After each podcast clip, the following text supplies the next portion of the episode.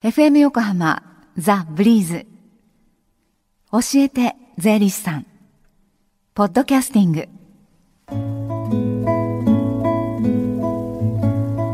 11時22分回ったところです。火曜日のこの時間はスタジオに税理士さんをお迎えしまして私たちの生活から切っても切り離せない税金についてアドバイスをいただいています、今日も東京地方税理士会から田中道夫さんです。田中さんこんにちは。こんにちは。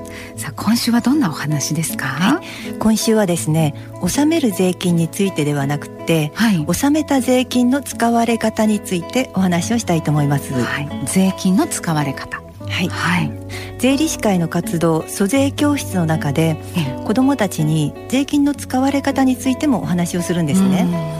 で今日は北島さんに、はい、この税金の使われ方について、はい、クイズ方式で答えてもらいたいと思います。ミニ租税教室を体験してください。ね、こう子供たちがしっかり答えてるのに北島大丈夫かなってちょっとプレッシャーもかかってくるんですけど。はい。参りましょうか、はい、それでは第一問です、はい、公立の小学校の児童一人当たりにかかる年間教育費は約50万円である、丸でしょうか×でしょうか？公立の小学校の月4万円ちょっとだから。丸、はい、正解はですね×なんです。もっとかかるんですか、やっぱり。はい。公立の小学校の児童一人当たりにかかる年間教育費は約83万円です。意外とかかってるんですよね。中学生は96万円。高校生は92万円です、はい、小学校6年間と中学高校それぞれ3年間の計12年間で1000万円以上もかかってます。何にじゃあ主にかかるのかというとどうですか、はい、そうですね。教科書や机や椅子校舎や体育館それから先生の給料などですね。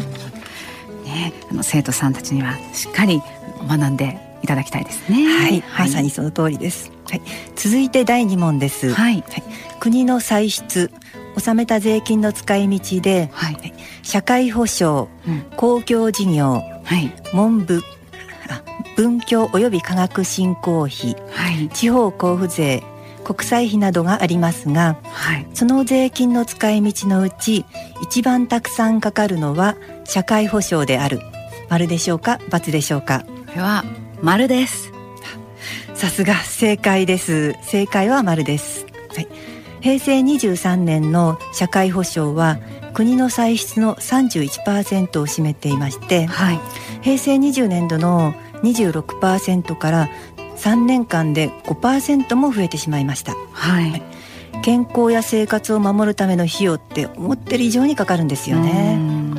一人一人がなるべく病気にならないように予防をしたり、はい、むやみに救急車を呼んだりしないよう余計な税金を使わないように気をつけたいですよね。はい、そうですね。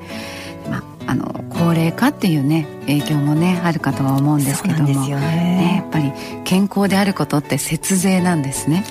まさしくその通りです。はい。それでは最後の問題です。はい。はい、先ほどの社会保障のうち平成20年の市町村のゴミ処理費用は、はい、国民一人当たり8200円である。丸でしょうか×でしょうか？1年のゴミ処理は8200円では賄えないと思うので×鋭いですね。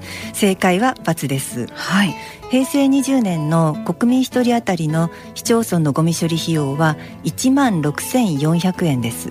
全体で2兆923億円、はい、東京ドームにすると実に129杯分のゴミになります、はい、地元横浜では G30 プラン、はい、こちらを挙げてゴミの削減に取り組んできましたけれども、えー、今は横浜スリムになってますよね、はい、はい、じゃあどうして G30 から横浜スリムになったのかご存知ですか？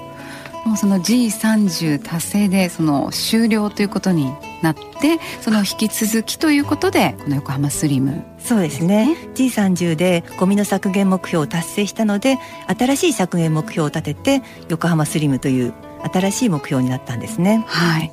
全国的に見てもゴミの量っていうのは減っているんですね。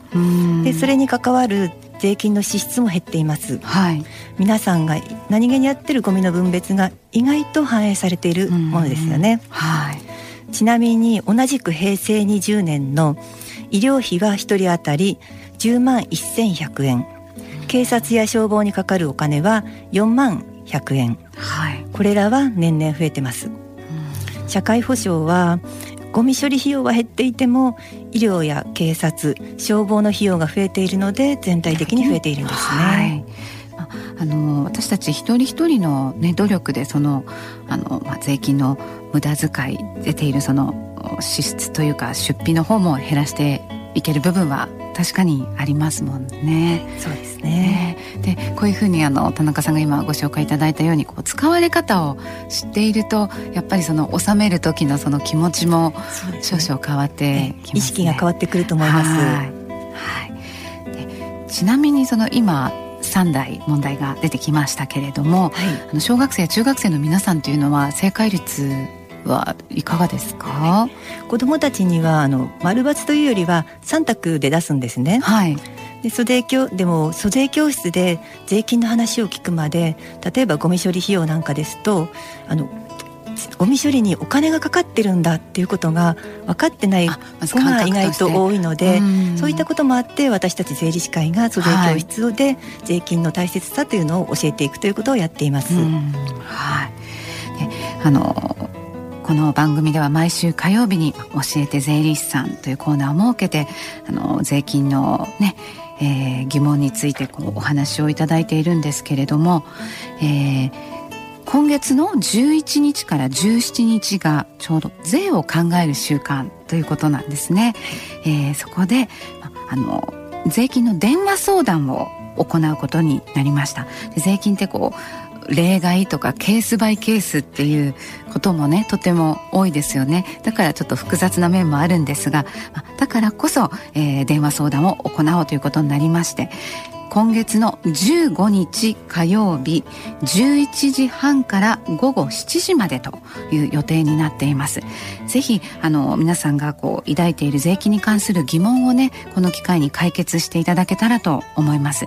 であのマンションの購入を考えてるんだけれどもじゃあ今使えるこう減税の措置っていうのはどういうのがあるか知りたいなとか今年からその、えー、パートを始めたとじゃあ税金の申告どうしたらいいのとかね、えー、皆さんのご質問に税理士さんが答えてくれるという電話相談です。えー、今月15日火曜日11時半からつながる電話番号今お伝えしておきますのでぜひあのメモをしておいてください。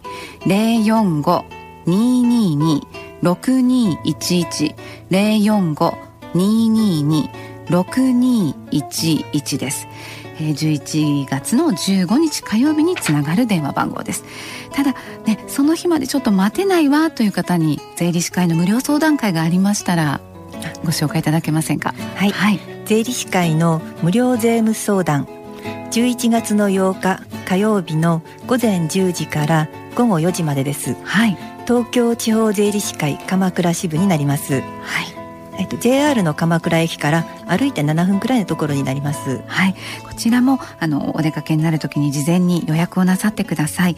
零四六七二五5220東京地方税理士会の鎌倉支部です。田中さんどうもありがとうございました。ありがとうございました。たまにこうクイズでこう緊張感を持ちながらっていうのもいいですね。ね、えー、このコーナーでは税金についての疑問やご質問ファックスや E メールでも受け付けています。またあの教えて税理士さんはポッドキャスティングでも聞くことができます。詳しくはブリーズのホームページに載せてありますのでぜひチェックしてみてくださいこの時間は税金について学ぶ教えて税理士さんでした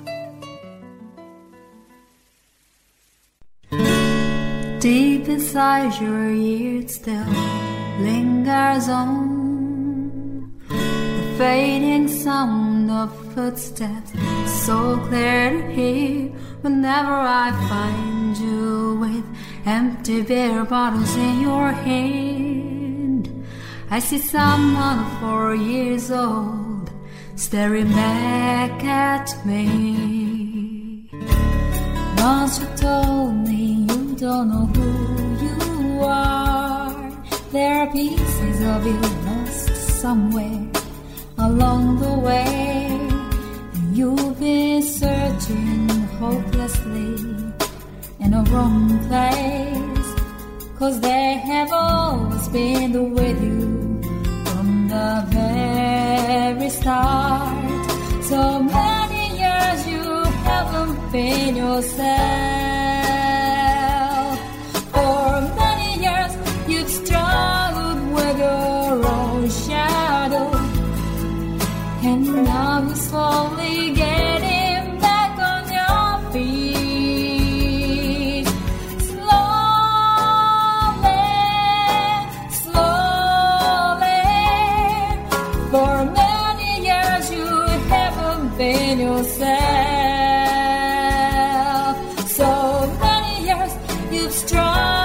with our own shadow. And now you're here with me, all the lost pieces together. Slowly, slowly, slowly, slowly.